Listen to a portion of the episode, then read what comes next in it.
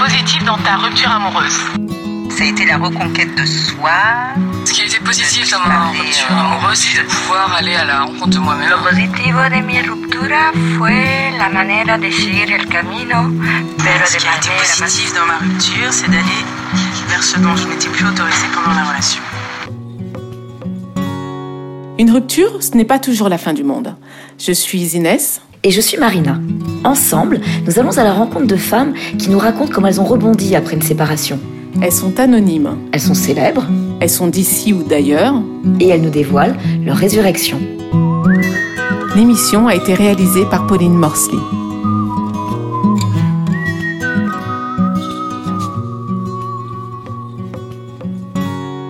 Aujourd'hui, nous rencontrons Aude.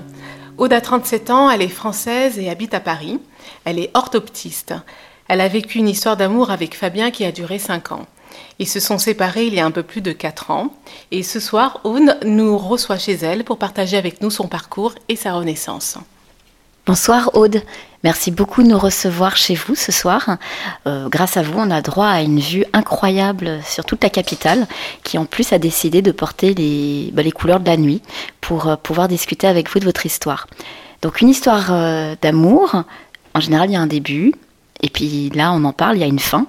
On va d'abord vous demander de nous raconter comment vous avez rencontré Fabien et comment a débuté cette histoire. Donc j'ai rencontré lors d'un week-end, euh, un week-end du 15 août en Bretagne. Donc voilà, nous ne sommes plus, euh, je vous passe les détails. On s'est revus ensuite à Paris, il habitait aussi euh, en région parisienne. Et on a commencé une relation qui est donc devenue sérieuse très rapidement. Et, et, la relation n'a pas été euh, un long fleuve tranquille. Euh, C'était plutôt passionnel, on vivait de très très haut, de très très bas. Et euh, il y a eu aussi beaucoup de mensonges, très peu de confiance en fait entre nous, notamment de ma part. Et j'ai décidé d'y mettre fin plusieurs fois, mais sans y arriver. Et j'ai finalement réussi à y arriver euh, en 2014, donc cinq ans après.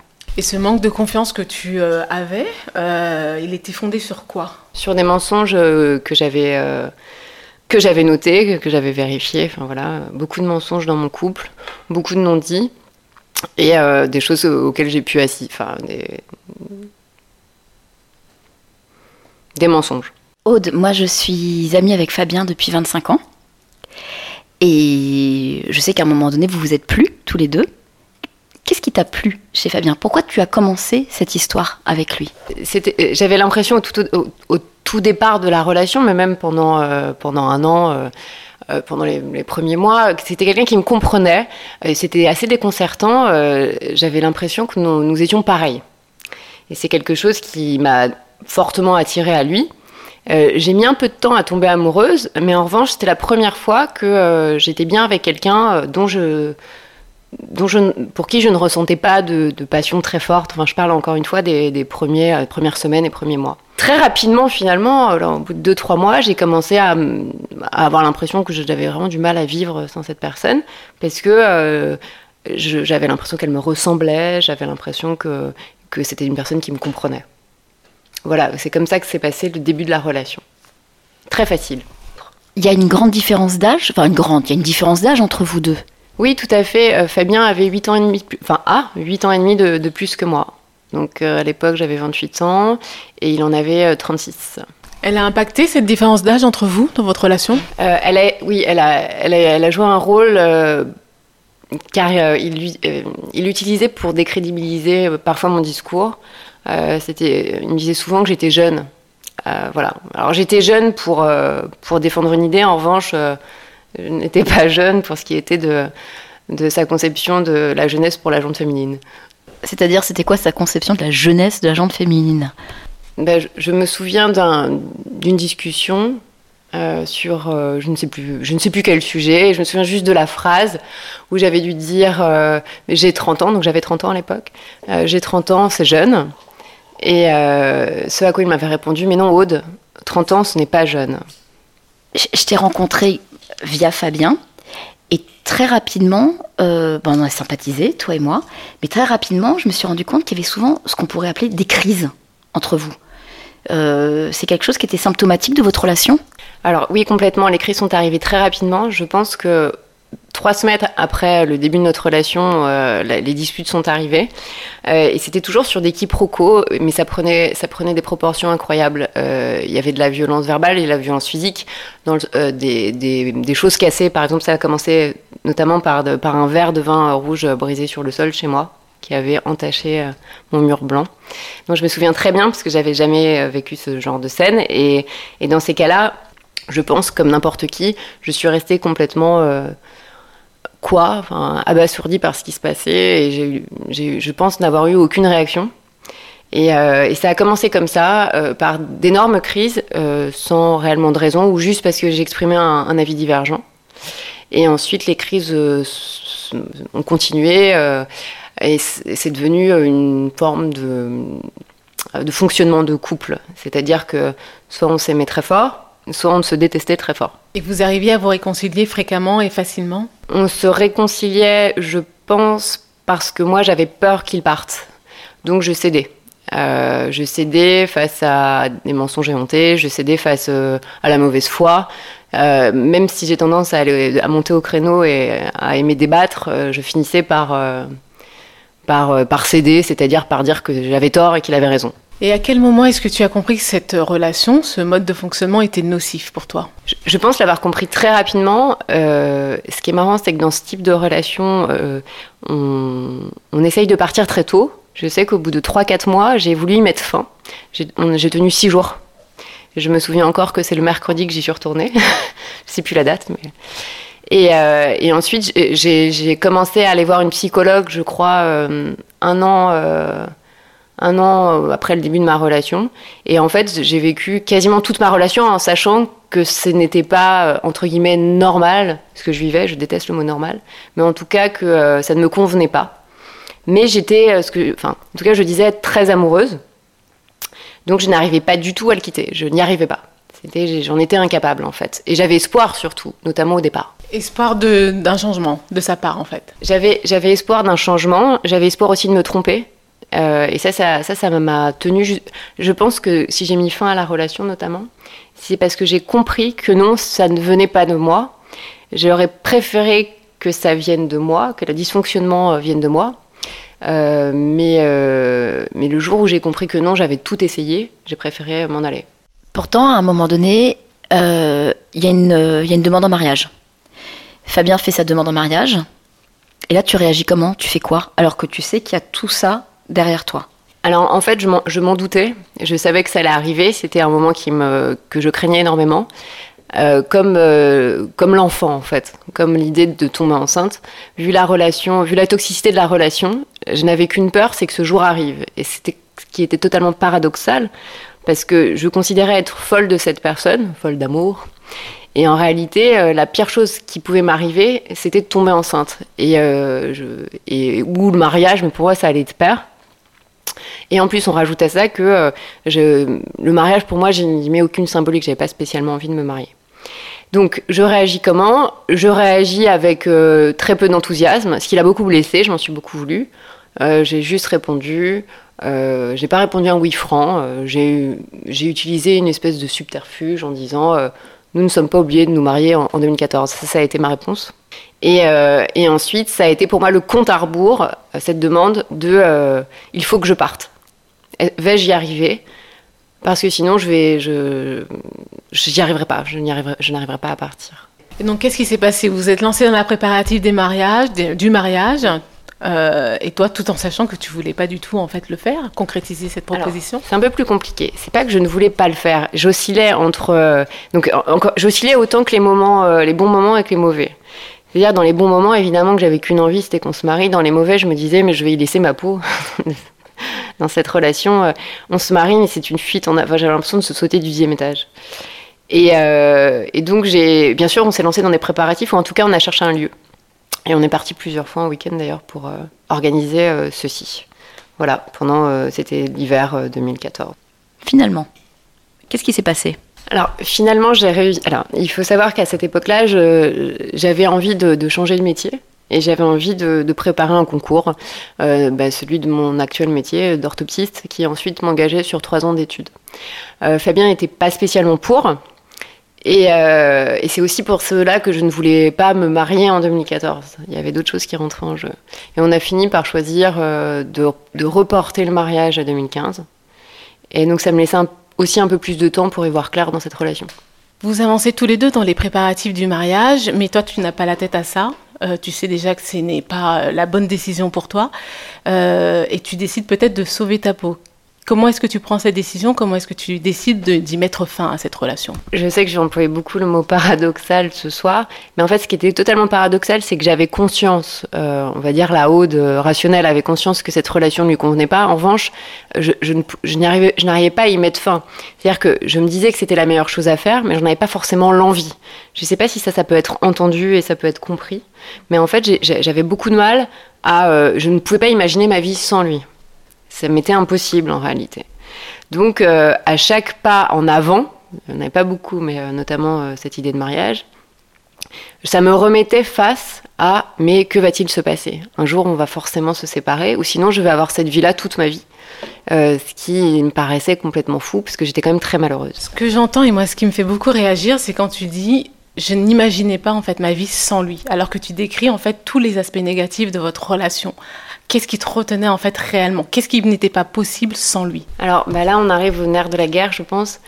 En fait, je- pense avoir été, alors ça peut en faire rire certains, parce qu'apparemment c'est la mode, mais c'est pas une mode. Je pense que quelqu'un qui est sociopathe, ce n'est pas drôle et c'est pas une mode. Euh, je pense que j'ai été avec quelqu'un qui était très manipulateur, alors euh, qui était très narcissique aussi. Et donc, euh, il avait cette façon de, de m'encenser. J'étais la meilleure, la plus intelligente, la plus belle. Mais dans ce discours, il y avait, il y avait toujours un pi- une pique. euh, euh, il y avait toujours un, petit truc négatif. euh, en fait, c'est comme s'il avait volé ma personnalité. Je savais plus vraiment ce que j'aimais. Je ne savais plus. je savais plus si je faisais les choses pour, pour lui ou pour moi. Enfin, D'ailleurs, ça, ça a été très compliqué après la rupture. C'est de récupérer finalement mes envies, mon moi, en fait. C'était très étrange. Et je n'aurais pas dû dire ça à l'époque. C'est plus avec le travail que j'ai fait ensuite que je peux dire que je pense qu'il y avait une forme d'emprise. Et euh, je pensais réellement que je n'étais pas capable de vivre sans lui, euh, de faire des choses sans lui, d'être quelqu'un sans lui, alors que j'avais été très. toute ma vingtaine, j'étais une rigolote. Euh, célibataire ou non, je, m'éclatais et je, je me posais pas la question de savoir si j'existais en fonction d'un homme.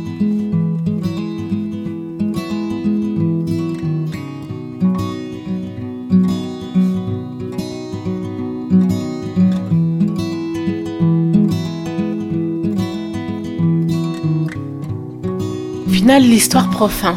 Qui prend la décision et comment Alors, moi, je prends la décision trois semaines avant. En fait, je prévois ma rupture. Et c'était au mois de juin 2014. Et euh, il y a eu un, comme un, euh, une- y a eu une goutte d'eau qui a fait déborder le vase. Une dispute de trop qui faisait entrer encore une, euh, femme, parce qu'il y avait toujours, euh, y avait toujours une femme. Il y avait toujours une autre femme. C'était pas forcément de la tromperie, euh, mais il y avait toujours des femmes qui arrivaient dans sa vie. Et là, c'était euh, bon, qu'importe. Finalement, c'est- pas ça qui est très important. C'est juste que donc je prévois, euh, je prévois à ce moment-là, ce soir-là, je me rappelle exactement. J'étais sur mon canapé, il était derrière et je, me souviens. Il était derrière moi. Et je décide, je me dis bon, il faut que je le quitte. Et, euh, et j'ai tenu ma parole. J'avais prévu de le quitter le 1er juillet parce que j'étais en fin de contrat. J'allais commencer justement à préparer ce fameux concours. Et, euh, et ce jour-là, j'ai provoqué moi-même une dispute euh, par téléphone, pensant que ça allait être beaucoup plus facile. Et nous nous sommes séparés par téléphone. Et, euh, et il est venu récupérer ses affaires euh, le soir même chez moi. Une partie de ses affaires. Parce que nous vivions à la base chez moi. Quels ont été les mots que tu as utilisés pour lui dire que c'était terminé? J'en ai absolument aucune idée, je m'en souviens pas. J'étais un blackout total, je sais juste que j'étais à Châtelet, dans la rue, et que j'étais avec mon portable, et que euh, on s'est disputé, et que j'ai dû lui signifier qu'il devait venir chercher ses affaires, lui me dire bah oui, je vais venir les chercher. et, euh, et finalement, c'est pas les mots que j'ai employés l'important, c'est juste que je savais que qu'il fallait que je n'ouvre plus jamais la porte. Et c'était ça le plus. euh, le plus difficile pour moi, c'était pas de lui dire c'est fini, c'était de tenir ma décision. Que j'avais déjà tenté le coup, mais j'avais, j'avais pas tenu euh, très longtemps. Est-ce que tu te rappelles de ce que tu as ressenti sur le moment? Est-ce que ça a été un soulagement? Est-ce que ça a été de la peur? De la joie? Ah non, le- sur le moment, c'était une, c'était une catastrophe. Euh, je- mais je- mais j'avais justement préparé la catastrophe, c'est-à-dire je savais que j'allais passer par une période d'enfer, d'enfer moral, euh, mais je savais surtout que, que j'allais forcément un jour être heureuse, ce qui n'était absolument pas le cas si je restais avec. Donc je me suis dit, s'il faut en passer par là, on en passera par là. Moi, ça va me prendre des mois, peut-être des années. Lui, ça va lui prendre euh, pas très longtemps, mais lui, je m'en fiche, euh, il faut que j'aille de l'avant. C'est comme ça que je l'ai pris. En tout cas, c'est comme ça que j'ai pris cette décision. Et c'est pour ça d'ailleurs que je l'avais prévu. J'étais obligée de le préméditer. Je n'aurais jamais pu le quitter euh, du jour au lendemain. Ce n'était pas possible. Il a fallu que je me prépare, et notamment avec mes psychologues.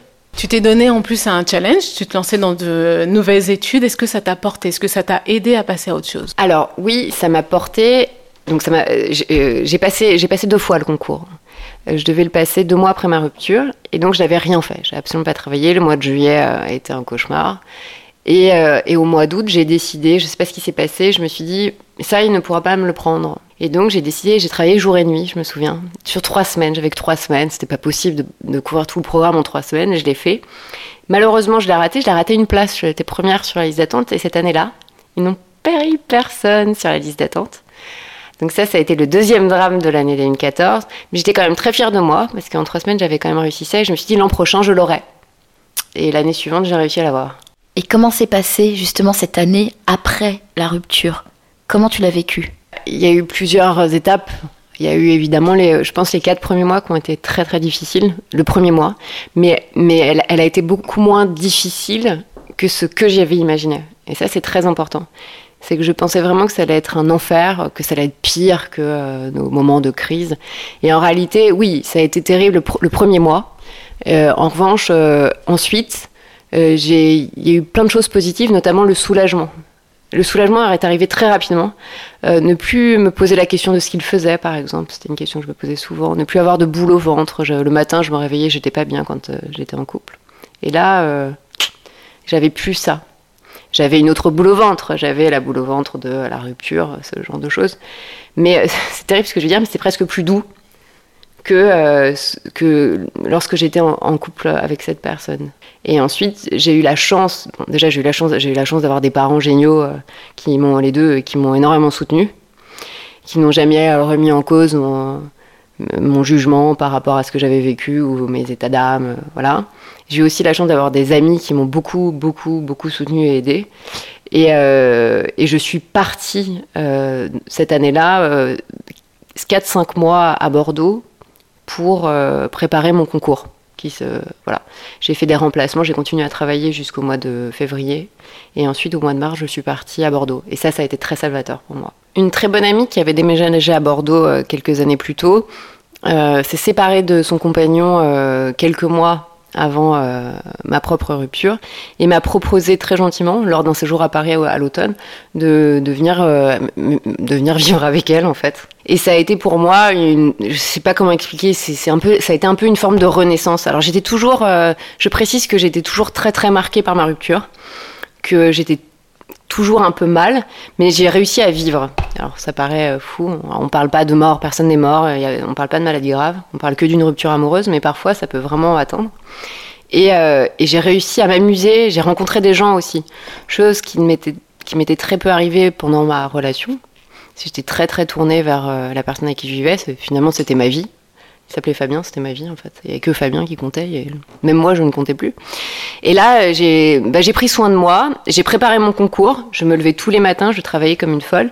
Et, euh, et j'ai rencontré plein de gens très bienveillants, très sympas, j'ai passé des moments géniaux. C'est une très belle région, je vous la conseille. voilà.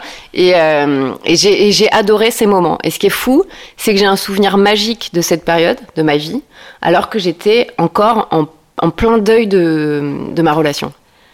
Donc euh, ça aussi, c'est assez contradictoire, mais j'ai vraiment... euh, et donc j'ai une affection particulière pour cette ville.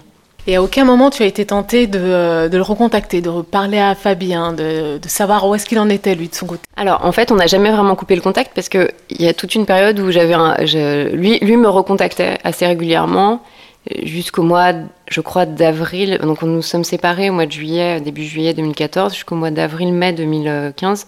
J'avais un mail euh, tous les mois, euh, voilà, euh, ça oscillait entre euh, des mails très bienveillants, alors je mets bienveillant entre guillemets, hein, et, des mails assez durs, parfois même insultants.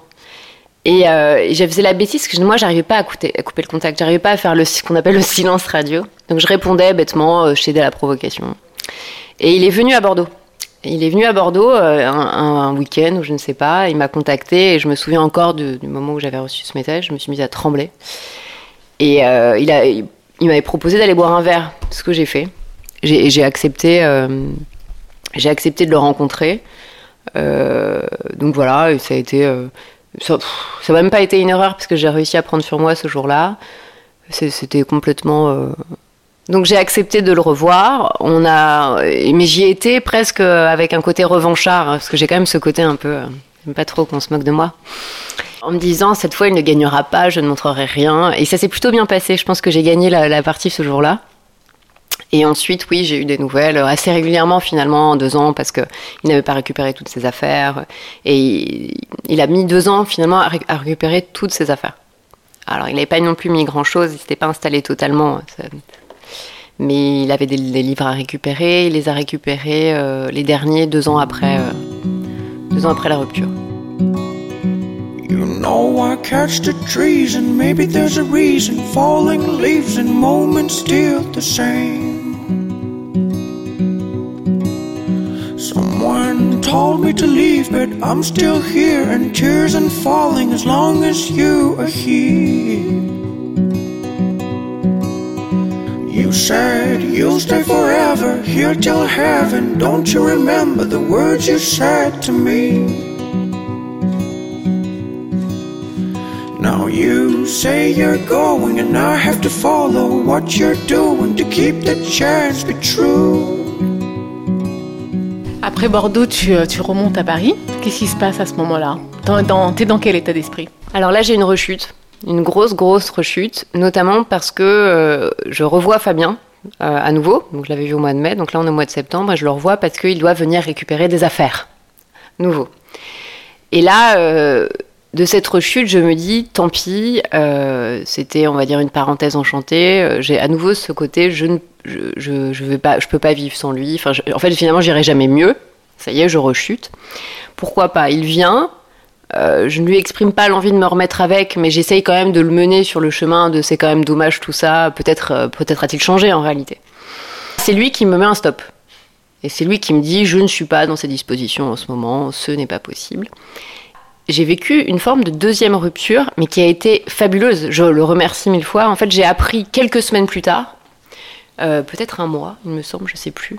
J'ai- appris quelques temps plus tard, et je ne le savais pas, parce que si je l'avais su, évidemment, euh, il ne serait certainement pas monté chez moi, euh, qu'il avait une relation avec, qu'il avait une, petite copine, enfin, il fréquentait quelqu'un, et je connaissais cette personne. Et, euh, et dans mon idée euh, de, de, de Fabien, de la personne avec qui j'avais vécu pendant autant de temps, c'était totalement impossible qu'il soit avec cette personne. Euh, cette personne que je n'appréciais pas parce que je, je- elle était pour moi quelqu'un de malveillant, euh, quelqu'un de pas sympa, quelqu'un de fourbe. Voilà, c'était vraiment quelqu'un que, en plus, Fabien m'avait décrit comme tel. Et euh, c'était une de ses collègues de travail. Et euh, quand j'ai appris ça, mon monde s'est écroulé parce que là, j'ai compris que jamais, jamais, jamais, je ne pourrais y retourner. Comme si finalement, l'année précédente, j'avais peut-être nourri un espoir inconscient qu'un jour ce soit possible de, de se remettre ensemble. Mais ce jour-là, j'ai compris que jamais je ne pourrais retourner avec cette personne parce que cette personne, je la connaissais pas. Que, que s'il était, euh, s'il avait commencé à fréquenter cette fille, c'est que vraiment, oh, j'étais vraiment passée à côté de quelque chose. Je n'avais pas vu qui il était vraiment. Euh, voilà. Donc euh, ça a été une forme de deuxième rupture. Donc là, ça a été difficile, mais ça a été difficile pendant trois semaines. Je me rappelle très bien. Et ensuite, ça a été la réelle renaissance. Je pense que ensuite, c'est remonté, c'est remonté. Et puis, euh, au bout d'un an et demi, c'était terminé. Enfin, un an et demi euh, depuis la rupture, donc euh, quelques mois plus tard. Mais parallèlement à tout ça, il y avait tes concours. Comment est-ce qu'ils se sont passés? Alors ça, c'était la bonne nouvelle de l'année 2015. Euh, ça s'est très bien passé, je les ai réussis. Euh, je les ai passés cette fois. Les concours avaient été avancés, on l'a appris assez tard. Au mois de juin, j'ai eu les résultats au mois de juillet et j'ai été, je, je- j'ai pas été diplômée à ce moment-là. J'ai eu le droit de- d'entamer ma formation et j'ai eu un très bon classement. Euh, je me rappelle encore de mon classement. J'ai été 36e et on était 420 à le passer. Donc c'était ma grande fierté. À, à l'époque, j'avais 33, 30, j'allais avoir 34 ans. Donc j'étais très contente, ouais. Donc finalement, ce séjour à Bordeaux m'a aussi permis de, euh, réussir cette euh, reconversion tant souhaitée. Tu as réussi ta reconversion, tu renais après cette deuxième rupture, on peut parler de deuxième rupture. Comment cette renaissance euh, s'est-elle exprimée pour toi? Qu'est-ce que tu as ressenti exactement? Alors déjà, je changeais de vie parce que je retournais à l'école. Euh, il n'y avait pas que l'école, il y avait aussi un stage professionnel en, hôpital. Mais, euh, mais c'était... c'était... Alors, bah, alors déjà, la renaissance s'est exprimée par cette réussite qui paraît, voilà, j'ai pas réussi le concours de médecine je, je ne sauve pas des, des vies. Mais... Mais pour moi, c'était une grande réussite parce que j'avais été au bout d'un projet, euh, chose qui s'était absolument pas produit pendant euh, ces cinq ans, euh, où j'avais eu l'impression de piétiner ou même de reculer, de, de absolument rien faire de positif. Donc c'était une grande victoire et je me suis rendu compte que de cette rupture, j'avais pu faire quelque chose parce que j'ai eu l'impression que j'avais beaucoup plus d'énergie qu'avant. Et puis, euh, je me suis mise à me rendre compte des petits plaisirs du quotidien. Alors malheureusement, ça ne dure pas, ça ne dure qu'un temps. Après, on recommence à se plaindre. Mais euh, j'étais très positive, j'étais très heureuse de petits riens. Et encore une fois, c'était me lever le matin et de me dire, oh, j'ai peur, je n'ai peur de rien. Alors que quand j'étais euh, en couple, j'avais peur de tout. Je me sentais en insécurité constante. Et là, j'avais peur de rien. Donc c'était assez grisant. Et puis, euh, euh, les, gens, sortir, ne pas avoir peur des gens qui seront dans la salle quand je sors. J'avais très peur de ça avec, euh, avec mon ex qui était un, grand séducteur. Là, mais quelle que soit la taille, la couleur des cheveux, le physique des filles que je croisais, bah, j'étais ravie de leur parler. Elles n'étaient pas des rivales et ça, c'était quand même très agréable. Tu avais modifié ton comportement vis-à-vis des femmes? Tu te sentais en insécurité? Alors oui, alors oui et non. je me euh, j'ai jamais, je tiens à le dire, c'est important, j'avais jamais été jalouse avant cette relation. J'avais jamais eu peur d'être moins bien ou mieux, enfin, je sais pas comment l'exprimer, mais, mais oui, j'avais, euh, il avait un rapport aux autres femmes euh, qui était très, qui était très ambigu. même si j'étais là, alors ça pouvait être des jeux de regard, ça pouvait être des des façons de parler, mais voilà, c'était souvent des jeux de regard. J'avais toujours l'impression qu'il, ce que j'appelle maintenant, qui, jouait sur la triangulation, c'est-à-dire euh, où qu'on aille, quelle que soit la, femme, euh, il, euh, il créait un, lien. J'avais plus l'impression qu'on était deux, j'ai l'impression qu'on était trois, et le lien pouvait être créé uniquement par un regard. Et ce qui m'a beaucoup, beaucoup interpellée, c'est qu'il y avait beaucoup de femmes qui étaient réceptives et qui jouaient le jeu donc voilà, il y avait une insécurité par rapport à ça, et il, m'a, et très tôt dans la relation, il a fait intervenir des ex. Euh, voilà, par exemple, la, première personne que j'ai rencontrée euh, de son entourage féminin, c'était euh, la personne avec qui il trompait son, ex-compagne. Euh, j'ai pas vraiment compris la raison et, et qui s'était comportée ce soir-là de façon très étrange avec lui. en fait, elle l'a dragué ouvertement devant moi. Et n'ayant jamais vécu ce genre de, ce genre de, dîner. Euh, euh, il y a eu une petite dispute, mais étant au début de la, de la relation, j'ai pas donné suite. Enfin, je, me suis dit, bon, c'est une conne, ce n'est pas grave. Tout à l'heure, tu as parlé de, ton psy ou de ta psy. Euh, c'est quelqu'un qui t'a aidé dans, cette, dans ce parcours de renaissance? Alors oui, énormément. En fait, j'ai été la voir. j'ai été la voir parce que j'avais envie qu'elle me dise, c'est vous qui avez un problème. J'insiste vraiment là-dessus parce que euh, je me disais c'est beaucoup plus simple d'être euh, en faute. Comme ça, je peux changer les choses, je peux faire quelque chose pour que ça aille mieux. Alors si c'est l'autre qui est en faute, c'est beaucoup plus compliqué. Ça veut dire que bon, soit j'accepte qu'il soit euh, comme ça, soit il faut que j'en aille. Qui pour et partir pour moi était la pire des choses. Donc elle m'a énormément aidée, elle m'a cru. Et ça, je pense que c'est J'en veux pas à mes amis, mais même encore maintenant, certains certains ont du mal à, comprendre ce que j'ai pu vivre pendant cinq ans, mais c'est normal, ils l'ont pas vécu. Hein. Je pense que personne ne peut comprendre ce qu'a vécu quelqu'un. Mais, euh, elle, j'avais l'impression qu'elle le vivait aussi. Je ne sais pas comment l'expliquer. En fait, elle me croyait, elle me comprenait et elle me croyait. Et elle m'a énormément aidé à reprendre confiance en moi, cette confiance que j'avais totalement perdue pendant ma relation, et donc à être, euh, à être confiante de mes choix et à me dire, euh, enfin, elle disait pas grand chose, mais à me faire comprendre que oui, euh, enfin, la décision de rupture n'était pas une mauvaise décision.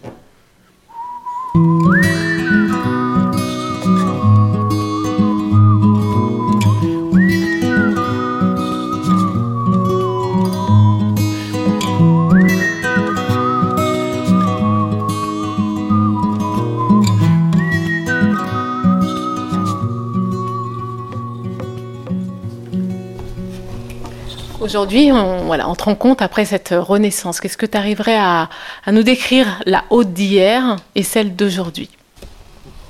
Je pense que c'est la même. J'étais Aude avant, euh, c'était moi. hein. C'était moi, mais c'était peut-être un penchant euh, pas très glorieux de moi-même. Cette relation n'a pas forcément fait sortir le meilleur de moi.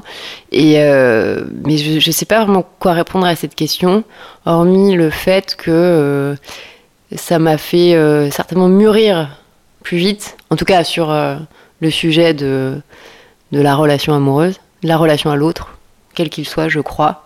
Pas forcément sur le reste, mais euh, voilà, j'ai vraiment pas de réponse à ça, euh, hormis le fait que ben, je suis, euh, je suis à nouveau bien dans, dans ma peau, ce qui n'était pas le cas pendant ma relation. Comment tu envisages ta relation à l'autre aujourd'hui? Quels sont tes rapports avec les hommes? Très méfiante. Le penchant négatif de la nouvelle ode, on va dire, justement comme j'ai pas répondu à la question précédente, je pense être encore dans une forme de dureté. Je suis assez dure, assez euh, euh, assez dure avec les hommes. Tu as rencontré quelqu'un? Est-ce que tu as rétabli une relation avec un homme? Alors euh, j'ai rencontré euh, des hommes, mais j'ai pas établi de relation euh, sérieuse avec aucun d'entre eux. Euh, j'ai eu euh, j'ai eu euh, j'ai failli, je pense, euh, tomber un peu amoureuse de, de- de quelqu'un euh, il, il y a deux ans. Mais finalement, bon, ça n'a pas pu aboutir. Voilà, j'ai une relation un peu épistolaire euh, et euh, avec quelqu'un qui n'habitait pas à Paris. Mais sinon, non, j'ai pas rencontré quelqu'un qui avec qui j'ai pu construire quelque chose. Mais ça va très bien. C'est pas, je suis optimiste. Je suis d'un naturel optimiste, donc j'espère que j'espère que ça arrivera parce que là, ça commence, ça commence à tarder. De quoi es-tu le plus fier aujourd'hui? Alors ça, ça peut paraître ridicule, mais d'avoir réussi à, hum, à quitter cette relation. C'est ridicule, hein, mais euh, je vous assure que c'était monstrueux comme euh, choix. Et euh, donc, en plus, bon, c'est le thème de- de- du podcast, mais euh, je pense que je suis fière de ça et d'en avoir fait quelque chose, d'avoir réussi à construire ma vie, à changer, euh, à changer de métier, alors que, alors que je m'ennuyais énormément euh, dans, dans mon métier précédent. euh, d'avoir en fait utilisé ça comme un tremplin, d'avoir utilisé un drame sentimental comme tremplin pour faire quelque chose de positif de ma vie. Parce qu'aujourd'hui, tu es diplômé, tu, tu travailles, tu avais repris tes études, t'en es où aujourd'hui? Oui, alors je suis diplômée depuis le mois de fin juin, depuis fin juin, et euh, j'ai commencé mon activité euh, fin août. Donc voilà. Donc je suis dans un cabinet, je suis très contente. Ça me plaît beaucoup. Donc c'est une réussite à tous les niveaux. Et euh, enfin à tous les niveaux, au niveau professionnel. Et donc je, suis contente de me lever le matin. Enfin contente, c'est un grand mot, mais en tout cas ça me plaît énormément et ça me change, ça change complètement ma, perception du, du travail qui a toujours été pour moi une souffrance. Et là c'est plutôt, c'est plutôt agréable. Tu viens de nous expliquer à, ce micro que tu as réussi à rebondir. Est-ce que tu aurais des conseils à donner à une femme qui vit euh, ça, ce moment de rupture et euh, qui se demande ce qui va se passer pour elle après? Tout dépend de la relation dans laquelle elle est, parce que je, pense réellement qu'il y a différents types de ruptures amoureuses et qu'il y a aussi différents types de relations euh, amoureuses. Mais si quelqu'un se reconnaît dans mon histoire, moi je pense que c'était plus une forme de dépendance affective qu'une réelle relation amoureuse. Trouver quelqu'un qui peut vous comprendre, parce que je sais que les amis ont du mal à comprendre ça. Parce que souvent, euh, le, euh, moi je vais dire le mot, hein, le pervers narcissique euh, n'est pas le même en, en communauté qu'il est dans le couple. Cherchez, essayez de trouver quelqu'un, vous trouverez forcément quelqu'un qui peut vous comprendre. Pourquoi pas un professionnel, pourquoi pas un psychologue.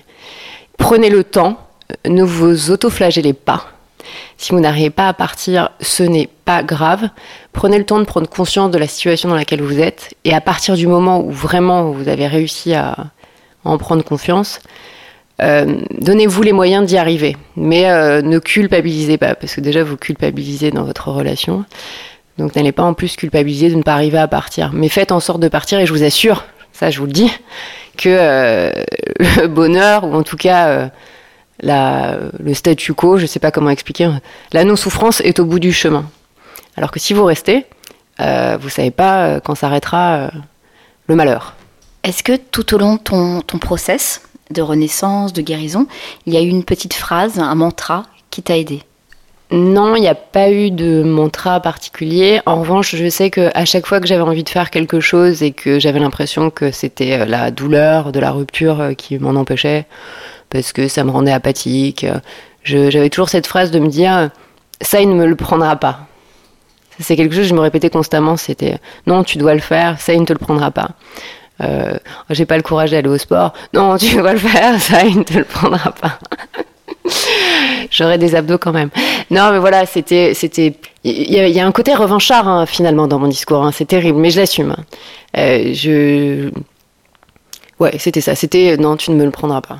Tu ne m'empêcheras pas de faire ça. Tu ne m'empêcheras pas. Aude, euh, on demande à chaque invité de nous apporter un objet qui représente ce moment de renaissance. Tu as beaucoup parlé de renaissance, hein, donc j'ai utilisé ton mot, de renaissance. Qu'est-ce que tu nous as apporté ce soir? Alors ce soir, je vous ai apporté euh, des cannelés. Euh, de ça symbolise Bordeaux. Puis en plus, j'adore les cannelés. J'ai découvert ça à Bordeaux, j'en avais très peu mangé avant. Et euh, donc c'était pour le symbole évidemment, et puis on va pouvoir les manger ensemble. Mais euh, c'est, ça symbolise finalement euh, ce moment de, de pseudo-renaissance post, post-rupture, ce moment qui m'a fait le plus grand bien. J'ai une question toute bête. Comment tu vas aujourd'hui? Je vais bien. je vais bien. Après, comme tout le monde, il y a des hauts, il y a des bas. On a des, j'ai des soucis, comme, enfin, je pense qu'on on est tous, euh, on a tous nos soucis de famille, de choses comme ça. Mais non, je vais bien. Ça n'a rien à voir. C'est, euh, oui, je vais bien. Et comment est-ce que tu te projettes dans l'avenir? Euh, Je me projette pas beaucoup. Je, me, je ne me projette pas spécialement. Je crois que je me suis beaucoup projetée pendant des années et ça n'a jamais vraiment abouti. Donc je vis pas non plus au jour le jour. Mais euh, j'attends de voir ce que l'avenir me réserve sur le, au, point de vue euh, vie privée. Euh, pour le reste, oui, au niveau professionnel, oui, j'ai des projets, mais c'est pas l'objet de la conversation. Mais je me projette pas spécialement. J'attends de voir ce que l'avenir me réserve et j'essaye de me préserver au maximum pour ne pas retomber dans, dans les travers passés, dans le travers passé. Aude, merci encore d'avoir partagé avec nous cette histoire. Merci pour ta pudeur, parce que je te connais. Je, sais que ça t'a demandé un effort de nous raconter cette histoire. Et cette pudeur a été très efficace, parce que tu nous en as dit beaucoup, sans révéler certaines choses. Et donc merci d'avoir partagé avec nous cette résurrection. Et je suis certaine que cela va aider beaucoup d'autres femmes. Bien sûr, vous pouvez retrouver Résurrection sur les réseaux sociaux, ainsi que sur toutes les plateformes d'écoute. En attendant euh, vos témoignages, parce qu'on a besoin de vos paroles, de vos euh, récits, n'oubliez pas que chaque jour est l'occasion d'une renaissance. À la prochaine émission.